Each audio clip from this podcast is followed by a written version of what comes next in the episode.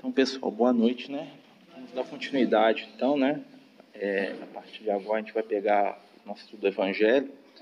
É, essa semana a gente vai continuar, né? Falando lá do nosso amigo Jacó e vamos entrar na história do José, que é o mais famoso lá dos patriarcas, né? E terminando, né? Só para a gente recapitular, né? Na semana passada a gente contou né, sobre a vida do Jacó, que é um espírito que vai ser fundamental para o nosso entendimento da da jornada bíblica e para o evangelho também. Já visto que o Jacó ele vai ser um personagem recorrente, né, reencarnatoriamente falando, na história do povo de Israel e do cristianismo. É, nós vamos pegar o Jacó aqui, depois ele vai voltar como Josué, depois ele vai aparecer de novo como o rei Saul e depois ele vai voltar como Paulo de Tarso. Né? E no final, né, a última encarnação conhecida que se tem dele é a do Martinho Lutero, é o mesmo espírito. Né? Então esse espírito está acompanhando aí e está trabalhando as questões religiosas e espirituais há muito e muito tempo. É, o que, que acontece? Determinado momento da vida do, do Jacó, né, quando ele encontra com a espiritualidade, vamos lembrar que o Jacó e o irmão gêmeo dele, Esaú, né, eles eram é, filhos né, do Isaac e da Rebeca. E a Rebeca ela era uma médium né, é, fenomenal, ela tinha uma faculdade mediúnica muito desenvolvida, o que era muito comum nas mulheres da casa de Israel. Tá? Naquele tempo. A gente fala da casa de Israel, mas né, começa com o próprio Jacó. E o que, que vai acontecer? O Jacó também possuía um determinado nível de mediunidade que vai ser relatado aqui em alguns casos aqui que a gente, que a gente já viu, né? principalmente na primeira vez que ele tem a visão da escada. Né? O que, que é a escada? A escada é um mecanismo para a gente poder subir mais fácil. Né? Então, quando o Jacó vê aquela escada né, que sai da terra e liga ao céu, é que o Jacó ele vai ser um dos espíritos que vai ajudar a humanidade a trabalhar é, e facilitar né, a, a, evolução da ideia da espiritualidade. Por isso que ele vai ser, ele vai ter essa visão de uma escada. Né? Então, o conhecimento que ele vai trazer, ou seja, a mediunidade dele, a percepção que ele tinha do espiritual, vai facilitar para que ele suba. Lembrar que a subida é sempre a evolução. Né? Então, a subir a montanha é buscar se espiritualizar. Então, com o Jacó, nós vamos aprender a usar uma escada. Escada, que é a mediunidade. E aí o Jacó também, em determinado momento, a gente também vai lembrar que ele vai é, entrar em confronto com o Espírito, né? ele vai falar que ele lutou com Deus, né? mas não é Deus não, tá, gente? É Deus com um minúsculo. Porque na época do Jacó eles acreditavam que cada pessoa tinha seu espírito familiar, que era o seu Deus particular, cada, né? o que nós chamamos hoje de anjo da guarda, de espírito mentor, eles davam o nome na época de Deus particular da pessoa.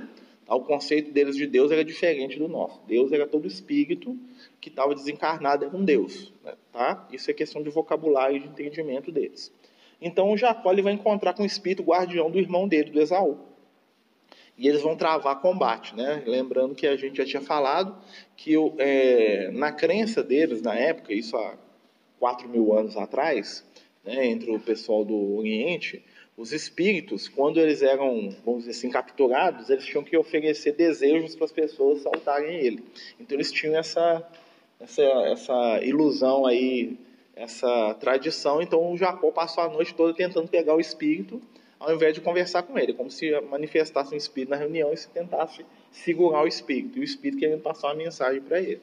No final daquilo tudo, o espírito né, consegue conter o Jacó, né, e o que, que acontece? Ele vai falar para o Jacó que a partir daquele momento o nome dele não ia ser mais Jacó, no sentido é, espiritual, e sim Israel. Tá? Por que Israel? Porque Israel vai simbolizar a ideia de uma nação e não de um indivíduo. Tá? Então Jacó ali ele vai ser pai de uma nação, ele vai ser pai de um grupo de espíritos. Né? Isso está lá no. Deixa eu achar aqui. Israel, a palavra da Bíblia Tem, a palavra Israel tem um significado. Deixa eu achar aqui só. Ah, quer dizer, aquele que luta com Deus. Está lá no capítulo 32, no versículo 22, né, que conta a história do Jacó lutando com Deus. Então, Jacó é aquele que briga com Deus, ou seja, aquele que está brigando com a espiritualidade. Tá? O brigar aqui quer dizer aquele que lida com as questões do espírito, que vai ser a característica do povo de Israel. Eles vão ser um povo que vai estar tá sempre lidando com as questões espirituais, mas que vai ter dificuldade de entendê-las. Tá? Então, eles vão ter essa batalha, essa luta aí. Né? E o que, que acontece a partir daí? O, a história do Jacó ela vai se expandir e nós vamos entrar aqui nos filhos dele, né? nos 12 filhos. Vocês vão notar que ele tinha 13, né? porque ele tinha uma filha também. Né? A gente já falou dela, a Diná. né? Mas a Diná ela só aparece num, num, ponto específico que a gente falou na semana passada, né? Que foi quando ela ela foi roubada lá pelo jovem lá chamado Siquém e os irmãos dela fizeram, né? aprontaram todas para poder se vingar lá do rapaz. Então a Diná depois disso ela não aparece. Mas a Diná ela tem um papel muito interessante, como gente já tinha falado, que a Diná ela também tinha a questão da mediunidade. Né? As mulheres eram sempre as médiums, as mulheres eram sempre aquelas né, que estavam ligadas com a espiritualidade, as mulheres da família. Então a Sara era uma grande médium, né? lembra que ela vê o espírito e ele fala com ela do, do que ela ia ficar grávida, ela começa a rir, né? aquela história lá, que ela, aí o espírito fala assim, ah, está rindo de mim, seu menino vai chamar risada. Né? O sorriso, que quer dizer, que é Isaac. E a Rebeca né, também tinha uma mediunidade muito aflorada, a Diná também tinha, né, as, as, esposas do Jacó também possuíam, a Lia, a Raquel, né? E aí nós vamos ver que o Jacó ele vai ser o primeiro personagem aqui desse grupo aqui, que ele vai ter quatro esposas predominantes, né? Elas vão aparecer muito. Você vê que o Abraão tem uma segunda esposa, a terceira, mas isso não, quase não conta. O Isaac é diferente. O Isaac só casou com a Rebeca. Tá? Porque o Isaac já é um espírito um nível espiritual mais elevado e a, e a questão da relação de sentimento dele já era um nível superior. O Jacó já era um espírito mais humanizado, no sentido que ele ainda era preso às questões da sensualidade. Então, o Jacó ele tem quatro esposas. Né? Lembrar que a mulher na Bíblia é a representação do sentimento. Então, ele tem a Leia, ou Lia, dependendo da tradução, né? que era a, a mais velha, né? Tem a Raquel, a irmã mais nova, e tem a Bila e a Zipa, que eram as duas irmãs que eram escravas. Tá? Aliás, a Bila, que era a mais jovem de todas as quatro, Tá? Depois tem um caso com o filho dele, tá? que é o Rubens, né? o primogênito. Né? Então o Rubens ele vai perder o direito da primogenitura dele porque ele tem um caso com, não sei como é que se com a madrasta, tá? Ela é uma das madrastas dele, porque ele era filho da, da esposa mais velha do Jacó. Tá? Ele era o primogênito. Então, o que, que acontece? As quatro esposas de Jacó vão representar que ele era um espírito ainda muito ligado às questões do emocional e do sentimento. Tá? Isso é o simbolismo aí dele ter quatro esposas. E essas quatro esposas, né, o sentimento, vão dar origem ao quê? Doze filhos.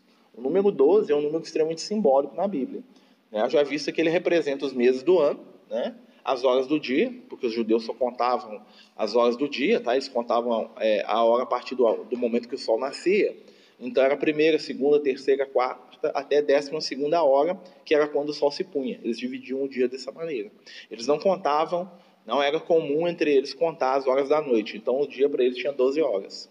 E tá certo, né? O dia é quando tem luz, né? A noite quando está escuro. Né? E Jesus também vai ter 12 discípulos. Olha só que interessante, né? O Jacó tem 12, 12 filhos, Jesus tem 12 discípulos. Por quê? Porque o número 12 para os hebreus representava a ideia de totalidade. Por que, que o Jacó vai ter 12 filhos? Porque os descendentes do Jacó vão ser a totalidade das pessoas. Tá? Então, o número 12 queria dizer todo mundo. Apareceu o número 12 na história como se fosse um símbolo tá, para o estudioso, para o judeu que estava lendo, para falar todo mundo. Então Jesus tinha 12 discípulos. O que isso quer dizer? Jesus, toda a humanidade vai ser, de uma maneira ou outra, seguidora do Cristo. Tá? Não quer dizer que vai acreditar na figura de Jesus, mas sim que vai seguir os ideais e os ensinamentos dele de alguma forma. Todos nós estamos conectados a Jesus. Por isso ele tem os 12 apóstolos. Né? Então era um número que os judeus consideravam muito importante. Tá? 12 signos do zodíaco. Né? Então o número 12 ele tem uma série de simbolismos que vão ser trabalhados aqui com o Jacó. Né? E vão lembrar o seguinte: a mulher mais velha do Jacó, que é a Lia, ela tem cinco filhos. Tá? E as outras esposas, né, cada uma delas, né, vai ter dois. E depois a Lia vai ter mais um, vai ser o sexto. E depois ali vai ter mais um, que vai ser o sétimo, né? que vai ser a, a, a Diná. Ou seja, no final da história, a Leia tem sete, a Raquel tem dois, a Bila tem dois e a Zipa tem dois. O que isso quer dizer? Que é, é o sentimento superior e os sentimentos ainda em aprendizado. Tá? Quem que é a Lia? A Lia ela tem sete filhos, ou seja, ela é a figura maternal perfeita. O número sete é o número da perfeição.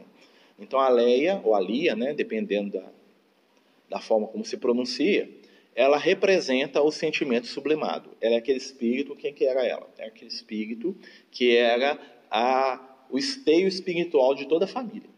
É aquele ser que segurava a onda de todo mundo e que era o espírito mais evoluído daquele grupo ali que estava ali com Jacó, era ela. Haja visto que depois ela vai voltar, quem já leu o livro Paulo Estevam, né? A Leia é a Abigail do livro Paulo Estevam. Vai voltar lá, né? Como o Jacó passa a vida toda rejeitando ela, de certa forma, apesar de ter tido sete filhos com ela, né? Ele rejeitava ela porque ele era apaixonado pela Raquel. A Raquel é um simbolismo do que? Da sensualidade. A Raquel era mais jovem, era a mais bonita de todas, né? E o nome Raquel quer dizer cordeiro. Apesar de que, pelo que se fala, a personalidade da Raquel era totalmente diferente da personalidade de um cordeiro. Né? A Raquel era voluntariosa, era agressiva, era mandona, prepotente, dominadora. Né? Então a Raquel ela era a paixão encarnada. Por isso que o Jacó era apaixonado por ela.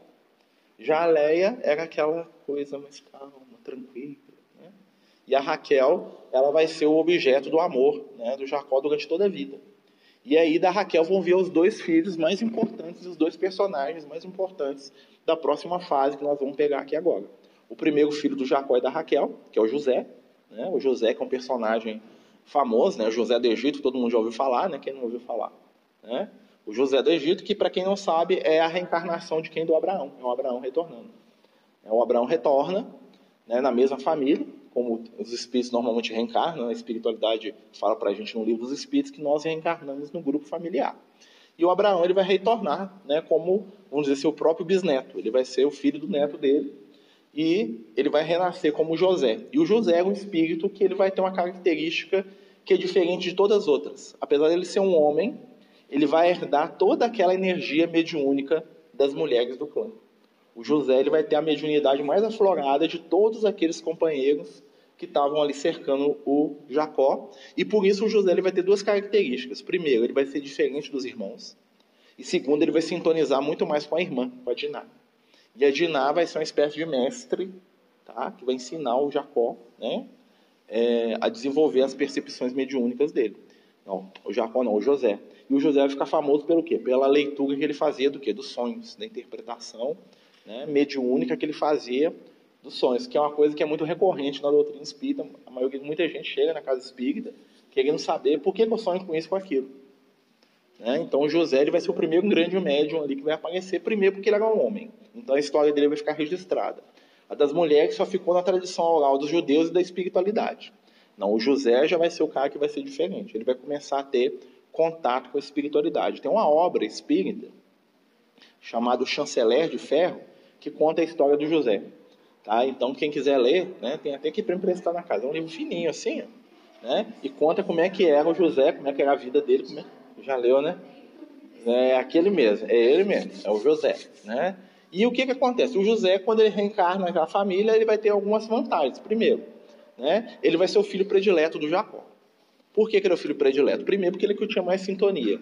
Os irmãos de José, né, os outros irmãos, eram espíritos mais brutalizados, espíritos mais agressivos, mais simples, mais primitivos do ponto de vista espiritual. O José já era um espírito mais refinado, mais evoluído, que já tinha uma história espiritual mais antiga. Então, quando ele reencarna, o que, vai acontecer? O José ele vai cair nas graças do pai. Primeiro, por quê? Porque ele era o filho da, da esposa predileta. Né? Ele era o filho da Raquel. Então, só por ele ser o filho da Raquel, né? Ele já era amado. E, o que, e depois isso vai aumentar quando a Raquel morre no parto do segundo filho dela, que é o Benjamim. Né? A Raquel morre no parto. E o que, que vai acontecer? O Jacó vai se apegar aos dois filhos dela, que ele teve com ela, muito mais ainda porque eles são, vamos dizer assim, a única lembrança que ficou da Raquel. Então ele vai pegar o José e o Benjamim, que era muito pequeno, e vai botar os dois, vamos dizer assim, no colo e eles vão ser os prediletos do papai, em todos os aspectos possíveis. Tá? E aí o que, que vai acontecer? Além disso tudo, o José ainda tinha o quê? Mania de grandeza. Né? Começam os sonhos do José. Quando ele era pequeno, né? ele começa a ter uma série de sonhos, e todos os sonhos que ele tem, o que, que acontece? Qual que é o resumo dos sonhos do José? Ele está mandando em todo mundo e todo mundo se ajoelhando no pé dele. É os sonhos que ele tinha recorrentes. Né? Então ele fala assim: olha, eu sonhei que a gente estava colhendo trigo né? E cada um de nós fez um feixe de trigo lá, né? juntou o trigo no feixe, e aí os feixes se levantavam todos, e o meu feixe ficou na frente e todos os outros feixes ficaram lá reverenciando o meu. Aí os irmãos dele, que já tinham ciúme dele, né? por vários motivos. Primeiro que o pai gostava mais. Segundo, porque ele era diferente dos irmãos. É aquela questão de sintonia mesmo. Né? Como a gente falou, o José era um espírito diferente daquele grupo né, no qual ele estava inserido, dos irmãos principalmente. Então, aquilo que os irmãos gostavam de fazer, o José não gostava, ele não participava, ele não tinha a mesma energia do, dos irmãos. E, além de tudo, né, ele percebia que o pai gostava dele e manipulava isso. Como? O José era o dedo duro. Né? Então, os irmãos dele pegavam lá o cordeiro, vendiam lá na aldeia, lá perto, para fazer uma, uma, festa. Lá ia o José falava assim: ó, Fulano e Fulano estão lá, pai, ó, vendeu o cordeiro do senhor lá e estão lá fazendo, gastando seu dinheiro. Aí o Jacó ia lá, couro nos irmãos, né?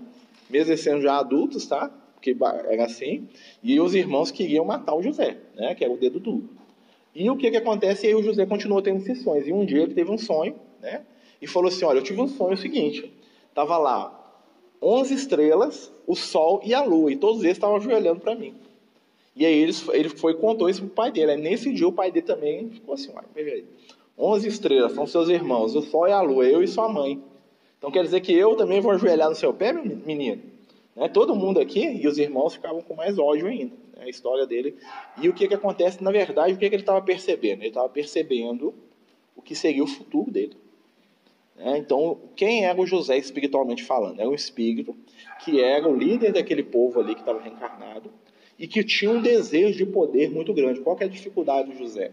O José ele queria mandar, ele queria dominar, ele queria controle.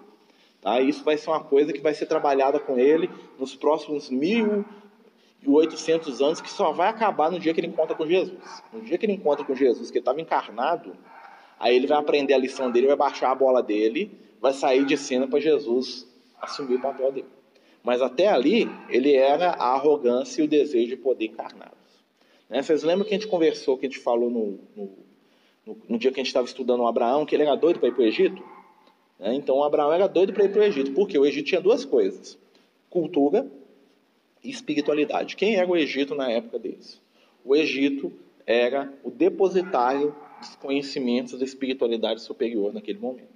Apesar do Egito ter entrado num processo de decadência espiritual muito grande na época deles, ainda assim, o Egito era o lugar onde você podia aprender sobre as questões da matéria e sobre as questões do, espírito. Era a, o atrativo para qualquer pessoa mais, vamos dizer assim, acima da média. Né? Porque os irmãos dele eram pastores. Para eles, aquela vidinha deles ali estava ótimo. O José não, ele queria mais. E aí o que, que vai acontecer? Né? O José ele vai ter um mestre, né? um, um mago, que eles falam caldeu, que vai ensinar ele a lidar também com a mediunidade. Lembra que ele aprendeu muito com a irmã, mas esse mago, deixa eu chamar Shebna, que é o nome do mago, está lá no livro. Né? E ele vai ensinar o José a lidar com essas capacidades dele. Então o José vai perceber duas coisas. Primeiro, ele tem uma capacidade de entrar em contato com o espiritual. Segundo, ele tem um magnetismo pessoal muito forte. Ele consegue manipular as pessoas para elas fazerem o que ele quer. Né? Então ele tinha um magnetismo e ele tinha uma mediunidade. Né? Naquela época e ainda hoje, isso é o que? Uma arma poderosíssima, vocês concordam? Então, o que, além dele ter o conhecimento espiritual e a percepção espiritual, né, ele, enquanto indivíduo, exercia sobre as pessoas um magnetismo fortíssimo. E aí ele vai aprender que com esse magnetismo, lembra que ele ficava manipulando o pai dele? Né? Meus irmãos e tal. Né? E como ele não ligava para os irmãos, ele não se preocupava dos irmãos odiarem para ele.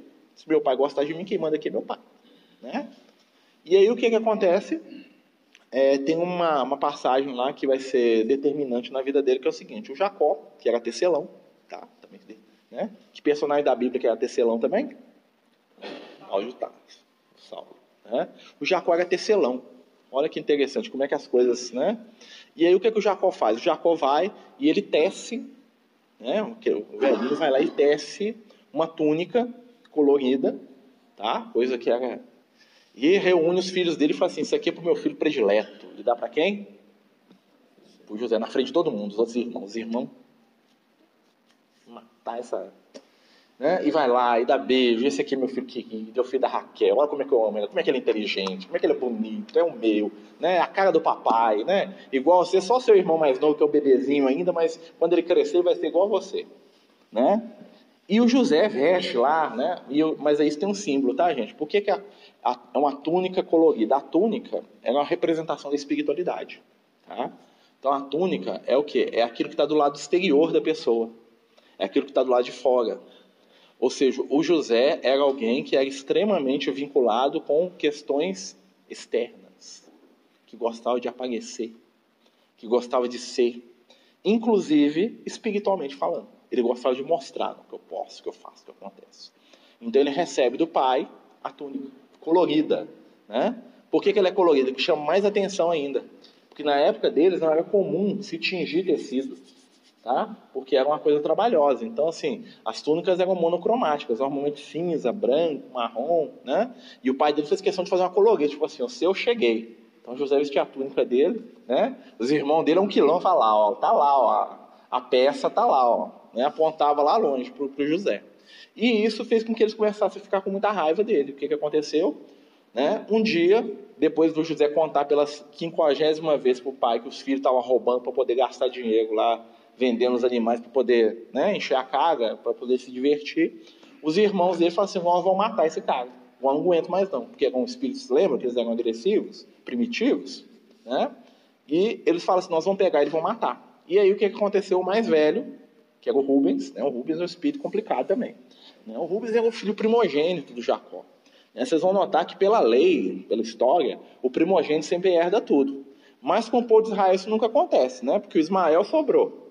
O Esaú sobrou também, né? que é o primogênito do, Isaac. E agora o Rubens também vai ter um problema, porque o Rubens, o que, que aconteceu? O Rubens é um cara que ele teve um problema muito grande, ele se apaixonou pela madrasta. Lembra que eu estava falando? Né? Então ele se apaixona pela Bíblia e o pai deles, depois que a Raquel morre, o que, que acontece? É, o Jacó já estava idoso, então eles pegam a Bila, que era mais jovem, né? e ela fica dormindo com ele. Ela, que, era, que o Jacó era assim. Ele, ia, ele tinha uma tenda e ficava na tenda com ele, a esposa predileta, que era a Raquel. Quando a Raquel morreu, eles pegaram a outra, a Bila, que era mais jovem, mais bonita, depois da Raquel, e ficava lá com ele.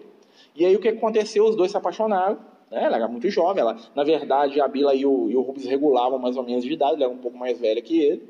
Os dois se apaixonaram. E o Jacó pegou os dois. Né? O filho com a madrasta. O que, que aconteceu? O Jacó deserdou o Rubens. O Rubens perdeu o direito da primogenitura. Ou seja, ele não era mais o primogênito. A ideia do Jacó era passar o direito para José. Né? Mas ele não chegou a fazer isso por causa da história aqui que nós estamos falando. Né? Mas isso é tudo simbólico, tá, gente? A gente vai entender isso. E aí o que aconteceu com José? O Rubens, né, que era um espírito um pouco acima da média dos irmãos, falou assim: nós não podemos matar o nosso irmão, não. Ele é chato, ele é uma peste, ele é, ele é tudo isso, mas ele é nosso irmão, ele, é, ele é o nosso, né? Nós não podemos levantar a mão e matar um irmão. Isso está errado. E o José falou assim: ó, tem um poço, eles vão jogar ele lá dentro, né? E deixa ele morrer de fome lá. Por quê? Porque o plano do Rubens é o quê? Deixa eles jogar ele no poço, que depois eu volto e tiro ele, que aí a raiva deles passou, né? eles enchem a cara lá, vai fazer outra coisa, a raiva deles passou, eu levo eles, do, né, e dou uma, uma, lição, um sermão nele, né, e resolve o problema. E o que, que aconteceu? O Rubens foi embora, e aí passou um povo lá que eram os, os parentes de Ismael, lembra? Ismael, né? Os descendentes de Ismael, que eram os primos que eles tinham. O que, que eles fizeram? Falaram, ah, vamos vender o José para eles. Foram lá e venderam o José. Lembra qual que era o problema do José? Poder, né? E aí o que, que a espiritualidade fez para ver se baixava a bola dele? Vai ser escravo, meu filho. É? Não, Jacó. O Jacó, tá? O José era um bom opressor. No negociante não tinha de nada, ele oprimia os outros, tá? O Cacá está perguntando se José era bom negociante. Na verdade, ele não negociava, não. Ele fazia, tirava vantagem das coisas, que é diferente. E aí o que acontece? O José vai para o Egito, a história que nós conhecemos. Né? Ele chega lá no Egito, ele vai ser vendido. Né? Nós vamos entrar nisso, né? todo mundo conhece a história. Né? Mas a parte mais importante da história do José no Egito. O que, que acontece? Ele vai trabalhar né, na casa de um, de um nobre egípcio, chamava Putifar, tá? E lá na casa do Putifar, o que, que ele vai fazer? Ele vai começar a fazer o cara ficar cada vez mais rico.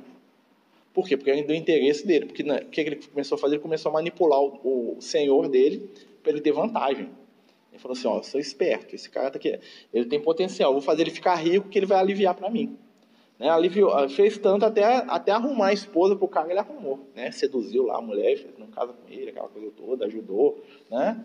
Só que o que, que acontece? Ele não se deu que a esposa do, do, do, do chefe dele lá, do dono dele, na verdade, né? Apaixonou por ele, porque ele era bonito, né? Ela apaixonou e, e correu da mulher. Na verdade, ele seduziu ela enquanto ele pôde para ter vantagem, mas ele não queria ter nada com ela. Né? Ele queria era dominar a situação ali que foi quando ele foi preso. E aí o que, acontece? O José preso também tem um simbolismo.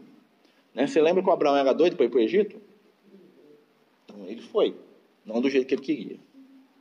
Isso é um simbolismo para a gente. Muitas coisas na nossa vida vão acontecer, porque precisam acontecer, mas não da forma como nós esperamos que aconteça. Por quê? Porque existem objetivos e aprendizados por trás de toda a caminhada. Por que, que o José estava indo para o Egito? Porque era um objetivo da espiritualidade, que o povo de Israel, lembra que eles estavam formando lá, né? Era a terceira ou quarta geração deles ainda, começou lá, né? Era o objetivo que o povo de Israel fosse para o Egito, se juntasse com o povo egípcio, e o que, que acontece? Que eles pegassem todo o conteúdo de conhecimento espiritual e moral do Egito e absorvessem. Tipo assim, o Egito está decaindo, nós vamos levar o povo de Israel para o Egito, eles vão agir igual uma esponja, eles vão puxar tudo de bom que tem do Egito, porque senão vai acabar e eles vão sair daqui melhores do que eles entraram. Essa que é a ideia da espiritualidade. Tá? Só que o José ele foi lá cumprir a ideia do jeito dele. Essa que é a grande, né, o nosso grande problema. Às vezes a gente reencarna com a missão e como a gente não percebe o que a espiritualidade quer da gente, a gente trunca a situação e passa por cima e a missão vira prova e a prova vira expiação às vezes. Né, foi o que aconteceu. E o que, que acontece? O faraó, né, todo mundo sabe do sonho do faraó, né? Já ouviu a história do sonho de Faraó? Né? Primeiro, o José ele interpreta o sonho de dois companheiros que estavam presos para ele, que era o padeiro e o copeiro. Né? O padeiro do Faraó e o copeiro do Faraó. Olha que interessante, né? Lembra o padeiro e o copeiro? Lembra o que Jesus utiliza na última ceia? O copeiro é o cara que entregava o vinho. O padeiro é o cara que entregava o quê? O pão. Tá vendo a ligação aqui do passado com coisa que vai acontecer lá no futuro? Então, quem que era o padeiro? O padeiro é aquele que dava o alimento, o pão. Quem que era o copeiro? O copeiro é aquele que extraía o suco da, da uva, dava a essência. E os dois estavam presos. E os dois tiveram um sonho. Os dois tinham um sonho mais ou menos igual. Que eles estavam lá, né? O padeiro primeiro, o copeiro fala que ele teve um sonho, que ele estava lá perto do faraó e tinha um cálice na mão dele. E que ele viu um monte de uvas muito bonitas e que ele espremia as uvas dentro do cálice né? Já virava vinho, né? Porque é sonho, né? E ele entregava o cálice para o faraó e o faraó bebia. Já o copeiro tinha um, um sonho um pouco diferente. O padeiro. O padeiro tinha um sonho diferente. Qual que era o sonho do padeiro? Ele via lá um monte de travessas, né? Cheia de coisas gostosas, três. E essas travessas eram levadas no céu e as aves vinham e comiam tudo. Aí o José fala assim, ó, tranquilo. Estão me falando aqui qual que é o. Não, você, copeiro, daqui três dias o faraó vai lembrar de você e vai te perdoar. Você, padeiro, daqui três dias o faraó também vai lembrar de você e vai mandar cortar sua cabeça. Né? Legal demais, né? Falou pro cara, não, daqui três dias você morre. Beleza? E passou os três dias, o que aconteceu? Um foi cortado e o outro foi liberto. E aí o faraó né, começou a ter sonhos proféticos. Lembra que os egípcios eram muito espiritualizados? Só que esse faraó aqui era um cara diferente. Na época que, o José estava no Egito, a gente vai entender por que os egípcios não gostam do José, porque não tem registro do José na história.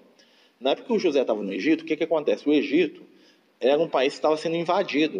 O Egito ele não tinha é, liberdade política. Tinha um outro povo que era vizinho dos egípcios, que era o povo Íxio, eles chamavam de Íxios, que tinham invadido o Egito e o faraó era um membro desse povo. Seja, o cara tomou o poder à força falou: agora quem manda aqui sou eu, que sou o faraó.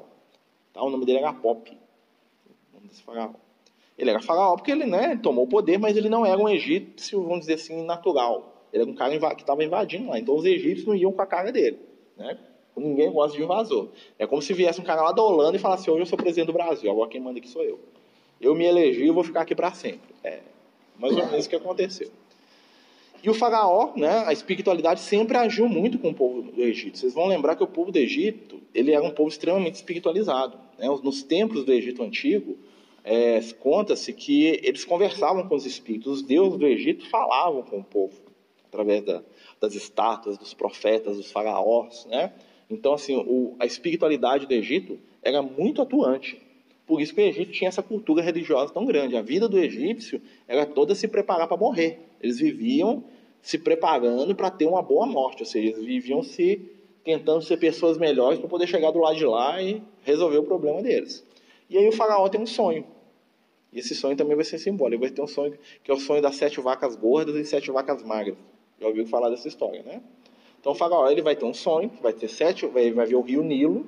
Tá? O rio Nilo, para a gente não entende, mas para os egípcios o rio Nilo era tudo. porque tudo que existia para eles vinha do rio. Né? Os ciclos de cheia e de estiagem do rio Nilo representavam a vida e a morte dos egípcios. A civilização deles toda foi construída né, em torno ali do, da beirada do rio Nilo. Então ele vê o rio Nilo, que era a coisa mais importante que eles tinham, eles mesmos acreditavam que o Nilo era um, era um deus, né, uma deusa, né, uma deusa que fecundava a terra de tempos em tempos. E Faraó vê o rio Nilo, tem um trem importante acontecendo.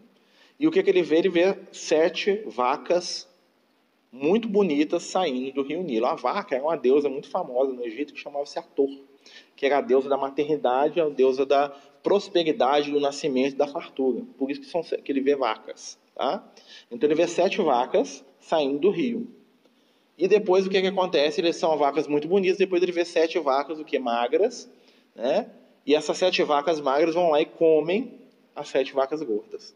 E não sobra nada. E elas continuam magras do mesmo jeito. E a mesma forma ele tem um outro sonho que ele vê um monte de espiga de milho. Né? Por que, que é espiga de milho? A espiga de milho é o ouro que dava na terra para os egípcios. Então ela representa o que? O poder, a riqueza. E ele vê o que? É, a espiga de milho era conhecida como a, a semente do rei, porque ela parecia um cetro, né? Ela, a espiga é bonita, né? Parece um cetro de ouro, né? E aí o que acontece? Ele vê um monte de espiga muito bonita, sete. Sete quer dizer, é, o número da perfeição, tá, gente? Por isso que ele aparece várias vezes na Bíblia. Toda vez que apareceu o número sete, está falando de perfeição. E aí ele vê depois sete espigas muito deformadas, mirradas, queimadas, né, sequinhas, que também, ou seja, perfeitamente belo, perfeitamente feio. Né? Feio completo, feio, belo completo. O que acontece? As espigas vão lá e devoram as outras. Eu quero imaginar como é que a espiga devora a outra. Né? Deve estar pegando uma boquinha nelas, elas comiam. Né? Então, assim, mas no sonho pode tudo, né, gente?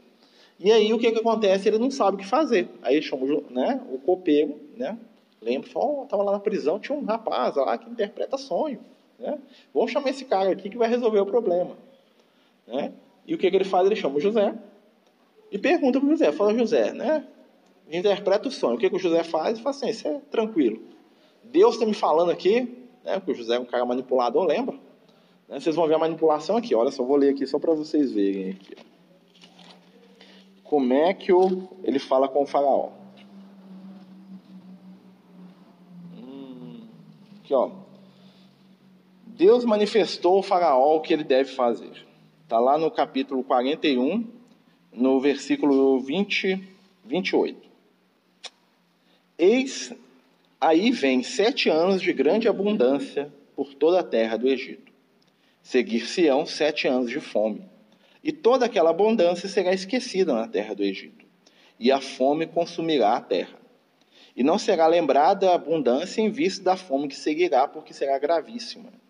E o sonho do faraó foi dupla porque a voz é estabelecido por Deus, e Deus se apressa a fazê-lo. Agora, pois, escolha o faraó, um homem ajuizado e sábio, não sei quem sou? Tipo assim, um homem, o faraó tem que escolher um homem sábio, sabe? Tipo assim, que interpreta sonho, sabe? Que está aqui na sua frente, né? Tipo eu, assim, né? E, né? É, e o ponha sobre a terra do Egito e faça isso Faraó e ponha administradores sobre a terra e tome a quinta parte dos frutos da terra do Egito por sete anos de fartura. E assim o mantimento será para abastecer a terra nos sete anos de fome que haverá no Egito, para que a terra não pereça de fome. Mas aí, aí aqui fala um pedaço da história. No livro conta o resto. Que é o quê? O faraó estava enfrentando, naquele, naquela época, uma, uma, vamos dizer assim, uma resistência muito grande dos nobres do Egito, porque, lembra, ele é um invasor. E os nobres estavam arquitetando planos para poder depor o faraó. Né? O, tinha o Alto Egito e o Baixo Egito. No Baixo Egito, é, viviam lá o pessoal que era contra ele. No Alto Egito, ele tinha dominado tudo. No Baixo, ele mandava, mas tinha muita dissidência. E o que, que o José fala assim? Ó, fala, ó, nós vamos fazer o seguinte, né? vamos aproveitar os sete anos de fartura e nós vamos comprar tudo a preço de banana de todo mundo. Tudo que sobrar no norte no sul, nós vamos comprar tudo e vamos guardar. Quando chegar os sete anos de fome, o que, que nós vamos fazer? Nós vamos abrir o celeiro e vamos vender caro, porque nós compramos barato. E aí o que, que vai acontecer? Os seus inimigos, eles vão vender primeiro tudo que eles têm, depois o gado, depois as mulheres, depois os filhos, depois eles vão se vender como escravo. Porque contra a fome ninguém briga. E aí o que, que vai acontecer? O Egito inteiro vai ser seu porque você vai ser dono de tudo. E aí nós vamos esmagar os seus inimigos sem, sem mexer um dedo. Aí o faraó fala, não, gostei da sua ideia. E aí o que, que acontece? Ele torna José o líder do Egito, né? por isso que chama o chanceler de ferro, né? a história. E o que, que o José faz? Ele começa a comprar tudo que tem no Egito. Né? Lembra do, da questão do comércio né, que o Cacá falou? Ele começa a comprar tudo a preço de banana, porque está sobrando, né? Sete anos. Né? Então, o sete é simbólico, tá, gente? Ele começa a comprar tudo a preço de banana e começa a estocar. Né? Porque normalmente, olha o símbolo, quando nós temos facilidade com alguma coisa, o que, que a gente faz? A gente esbanja. Ah, não pode levar, tá sobrando. E ele vai comprando, né? principalmente grãos, que era a cultura do Egito. Então os grãos duram mais tempo. Ele vai comprando, vai estocando, vai comprando, vai comprando, vai comprando. Né? E o povão não fica sabendo que vai ter essa, essa fome. Só os nobres. E o que, que acontece? Quando chega a época da fome, começa a estiar as coisas e o povo começa a pedir para o José dar para eles. O, povo, o José fala assim: dado nada, vem cá e compra. O que, que você tem aí? E o pessoal começa a comprar as coisas. Nisso, o que, que o José faz? Ele, ele, ele pega e passa o domínio do Egito para o faraó através do quê? Do domínio econômico. Entendeu? Em troca de comida, o povo do Egito é obrigado a ser totalmente submisso ao faraó, porque o faraó controla a comida. Quem controla o recurso tem o poder. Então ele esmaga a revolta. Ninguém vai revoltar com fome. A pessoa estava lá preocupada em sobreviver. E nisso o José, que é um hábil manipulador, o que, que ele faz? Na verdade, ele, José, se torna a maior autoridade do Egito. Ele começa a manipular o faraó. E ele fica o rei do Egito, vamos dizer assim, né, entre parênteses. E o que, que isso vai gerar? Né? O povo do Egito não vai com a cara de José. Vocês concordam comigo? Que eles vão ficar muito felizes com o José? Né? Em primeiro lugar, por quê? Porque o faraó colocou um cara que era escravo para ser o soberano sobre eles. Isso foi uma humilhação muito grande, você imagina. Né? Os nobres do Egito tinham que ir lá ajoelhar no pé do José, que era um... Quem que era o José? Ninguém. Um estrangeiro, um cara que pegaram no meio do mato, lá no meio de uma tribo lá de perdido lá, que ninguém sabe quem é, né? E ele agora mandava em todo mundo. Então, era, além deles terem que se humilhar para o José, o José era o dono do, do cacau, vamos dizer assim, era o cara que mandava na situação toda. E aí o que, que acontece? Chega um momento que a espiritualidade, olha só como é que são as coisas, né? A ação do José vai ter uma repercussão durante toda a história do povo de Israel. Né? O José era para ter ido para o Egito, sim. O José era para ter ajudado o faraó, sim. Tanto é que a espiritualidade colocou ele lá junto com o faraó. Mas o José precisava fazer o que ele estava fazendo? Massacrando o povo. Aí chega um momento que a espiritualidade tinha marcado para quê? Lembra que o povo de Israel tinha que ir para lá para poder aprender com os egípcios? Chega a hora deles irem. Como é que eles vão? Eles começam a passar fome. Quando eles começam a passar fome, o que, que acontece? O Jacó, né? Fala assim, ó, nós não tem comida aqui, não tem rebanho, nós estamos morrendo de fome, os rebanhos vão morrer. Né? Dinheiro não falta para a gente, mas ninguém come dinheiro, né? Então, aí o Jacó fica sabendo que no Egito tem comida. Ele pega os filhos dele e fala assim, ó, vou dar esse dinheiro para vocês, vocês vão lá no Egito e vão comprar a comida que a gente precisa. Porque dinheiro não é problema, o Jacó era muito rico. Né? Ele tinha muitos bens. E aí o que acontece? Vão os dez filhos de Jacó, menos quem? O Benjamim. Lembra? Né? Que é o predileto. Não, o José morreu. Imagina, o Jacó deve ter amarrado o Benjamim na, na, na perna dele, né? Se o José morreu, então o que, que aconteceu? Quando o José morreu, morreu, né? Porque o que, que aconteceu? Os filhos do Jacó voltaram até ele, pegaram o manto colorido que o Jacó fez, mataram um bode, jogaram sangue no manto e falaram assim: É, pai, seu filho sumiu, achamos só isso aqui. Aí vocês imaginam como é que o Jacó ficou, quase enlouqueceu de desespero, né? Mas nisso aí tem um mecanismo da causa e efeito. Lembra quem que enganou o pai para tomar o direito do irmão? Quem que vestiu com a, quem que vestiu com a túnica do, do irmão e colocou o pelo do animal no braço para parecer com o irmão para passar a perna no pai cego? Olha a causa e efeito aí. O Jacó passou a perna no pai, os filhos do Jacó passaram a perna em quem? No Jacó. Olha como é que existe um mecanismo aí, ó, de causa e efeito, né? Então, o Jacó estava entrando na causa e efeito do que ele tinha feito com o pai dele, que era enganar o próprio pai. E aí o que acontece? Quando isso aconteceu, né, quando a pretensa morte do José aconteceu, o Jacó pegou o Benjamim e só colocou o Benjamim dentro do vestido. Tá? Porque o Benjamim era tudo que tinha sobrado não só da, né, da Raquel, como do, do, irmão também. Ele é a única lembrança da Raquel, entendeu? O Jacó virou, o Benjamim virou o dodóizinho do papai. Só que o Benjamim não era como o José, tá? O Benjamim não queria aparecer, não tinha essa mediunidade, ele não era, né? Então o Benjamim era na dele. Então os irmãos não tinham esse ódio do Benjamim, eles tinham dó do pai, porque eles tinham consciência culpada também, né? Eles ficavam vendo, porque se conta que o Jacó chorou o José a vida inteira, o resto da vida. Todo dia o Jacó chorava por causa do José. Ficava lá andando com o manto dele, esfregando na cara, meu filho, né? Então os outros filhos dele, a consciência deles, né? Imagina como é que ficava. Então por causa disso eles mexiam com, com o Benjamim. Né? Deixa lá que o Benjamim é o único que consola o velho. E o Jacó já era bem idoso nessa época. E os irmãos vão para o Egito, né? Quem já viu aqueles filmes que passavam na sessão da tarde, né? Passava muito esses filmes, do, do, do, do né? principalmente a parte do reencontro de José, que também é simbólica. Olha só que interessante. O José, que representa a espiritualidade, é o primeiro que vai para o Egito. Né? O José, qual a faculdade que o José tinha? O que, que ele era?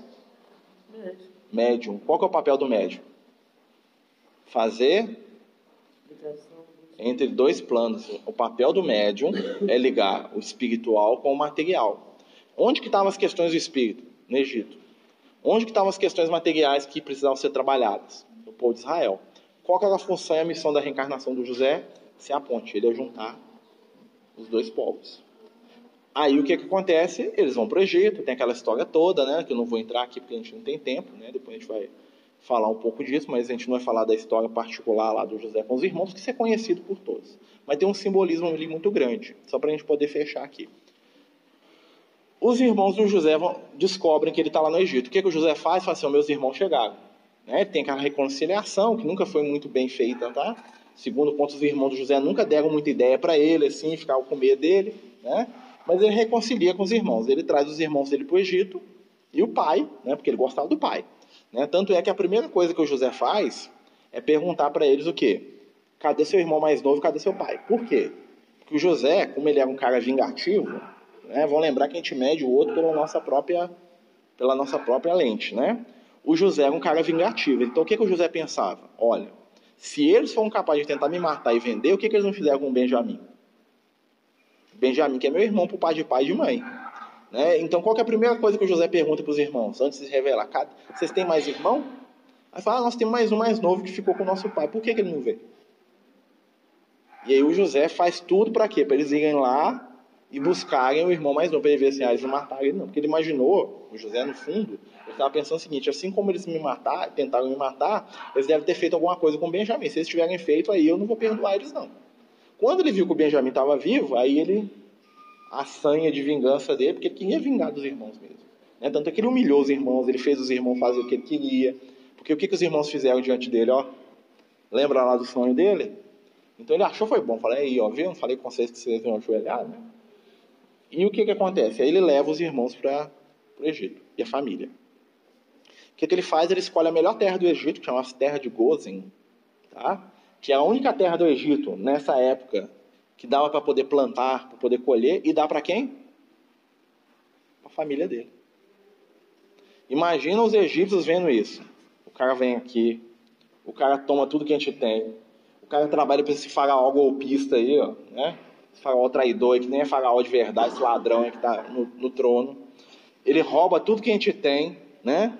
Nós estamos tendo que vender a própria roupa do corpo para comprar comida. Aí ainda traz os parentes dele, coloca no melhor lugar do Egito para eles morar, ainda expulsa os egípcios para eles morar lá. O amor do Egito para o José só, só cresceu, né, gente? Imagina se a gente estivesse lá na época. Né? Fazer até estátua para o José, né? É que eu te amo. E aí o que, que vai acontecer? Né?